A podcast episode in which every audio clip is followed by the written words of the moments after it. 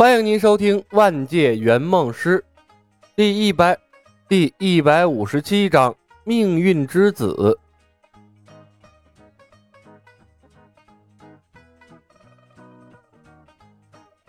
第三街道热闹的好像过年一样。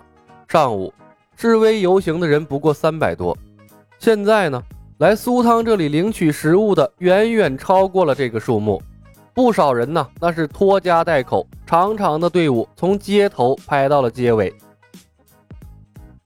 只要能领到免费的食物，他们并不在乎这份食物是官方提供的还是个人提供的。在排队领取食物的过程中，人们啊，那是有说有笑，就好像在一家正常的福利机构外面排队一样。而安迪卡普恩特镇的福利机构早在昨日就关门了。断绝了食物供应。苏汤的善举符合骑士精神，但是他做错了一件事，他没有在人走投无路的时候做这件事儿，以至于收获的感恩之心都少得可怜。李牧甚至在长长的队伍中看到了几个熟悉的面孔，是他昨天拜访过的邻居。这些家伙被他提醒过后，储存了大量的食物，但是他们仍然出现在了领取食物的队伍之中。愚蠢的大善人啊！李牧背靠着车门，抱着双臂看苏汤兴致勃勃地拯救世界，默默思考骑士的后续建设和维护。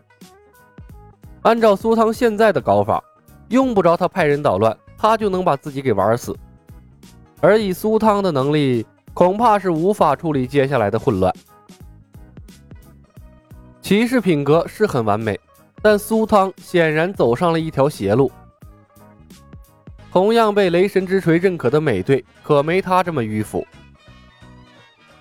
美队，骑士，被雷神之锤承认的品格，雷神之锤靠什么来鉴别拿锤子之人的品质？一大堆的想法和计划在李牧的脑海里来回碰撞，他试图从中找到一条完美的解决问题的路线。二星任务难度明显比一星任务难度高了不止一层。丽，苏汤把我们的食物分给了穷人，我们吃什么？索尔站在李牧的身边，非常不理解苏汤乐善好施的行为，在他看来没有任何意义。一个未来的王，难道还找不到一口吃的？李牧的思路被索尔打断了，他没好气的回了一句：“我原本打算利用那些食物聚拢起我的第一批班底。”现在全被苏汤破坏掉了。索尔看着领取免费食物后兴高采烈离开的人们，皱着眉头自言自语：“我应该阻止他这种愚蠢的行为。”还有个惦记他储备粮的人呢。左右啊，他储存的食物是保存不住啊。李牧也是无语了，看了索尔一眼，李牧笑着提醒：“索尔，那些食物本来就是苏汤的。”他有权处理自己的东西，你现在过去阻拦他，会被愤怒的人们打死的。那我也不能什么都不做，任凭苏汤把大好的机会浪费掉。索尔犹豫了片刻，毅然而然地走了出去。徒弟要去搅客户的局，李牧的眼睛一下亮了起来，抱着盲杖进入了看戏模式，让苏汤变得单纯善良。让索尔变得腹黑狡诈，都是他的策略。谁能成长，都是成功。诸位，诸位，听我说两句。索尔举着双手走向了排队的人群，一边走一边说道：“还有那边拿到食物的人，先不要忙着离开，我有重要的话要告诉你们，关系到你们未来的生活以及未来的食物。”排队的人们看向了索尔。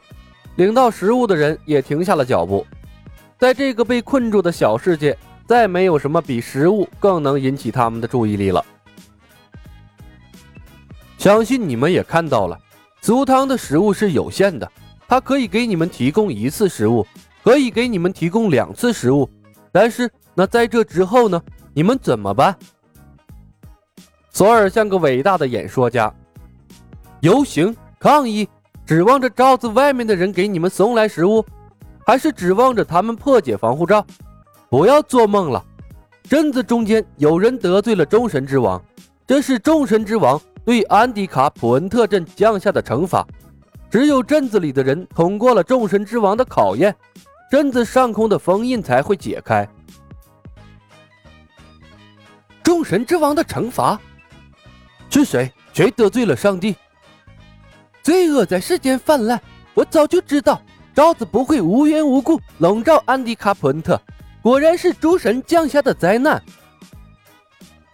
普恩特镇上空的防护罩始终是笼罩在人们心头的一片阴云，而索尔的话就像是在人群里丢下了一枚炸弹。一瞬间，喧哗声骤起，许多虔诚的教徒在胸前画起了十字。当科学解释不了的时候，神罚一说立刻在人群中引起了共鸣。他们总要为笼罩在镇子上空的罩子找一个合适的来历的，找到了原因，他们才能去寻找与之相对的解决办法。嘿，小子，你是怎么知道的？人群中一个白人男子大声的质问。因为我是神选之人。索尔挺起了胸膛。众神之王是仁慈的，他虽然封印了普恩特镇。但仍希望他的子民得到救赎，所以他在昨天夜里降下了神谕，他要通过我告诉世人真相，引领迷途的人们重新走向光明。谁信你是神选之人？还是刚才的白人男子？他嘲讽地看着索尔。我还说我是神选之子呢。索尔看了他一眼，冷声说道。天选之人不止我一个，但是毒神者必将加重众神之王的愤怒，为普恩特镇带来更严重的灾难。人心惶惶之际，索尔巧妙地把仇恨转移到了屡屡给他拆台的白人身上。此时此刻，恐慌中的人们是盲从的，任何一个渺小的希望，他们都不会错过；任何一个加重灾难的人，他们也都不会原谅。所以，当索尔把这个男子定性为毒神者的时候，他马上引起了所有人的仇视，那叫一个千夫所指啊！白人男子顿时慌了，语无伦次的道：“不，我我我不是毒神者，他是个骗子，是他在欺骗大家。”他没有欺骗大家。这时，鲍勃从人群中站了出来，一脸激动的站在了索尔的身边，拍着胸膛道。我鲍勃，鲍勃·琼斯也是天选之人。灾难来临的第二天，我被诸神赐予了预知的能力。还有我，我同样被诸神赐予了预知的能力。拳击教练罗伯特也站了出来，站在了索尔的旁边。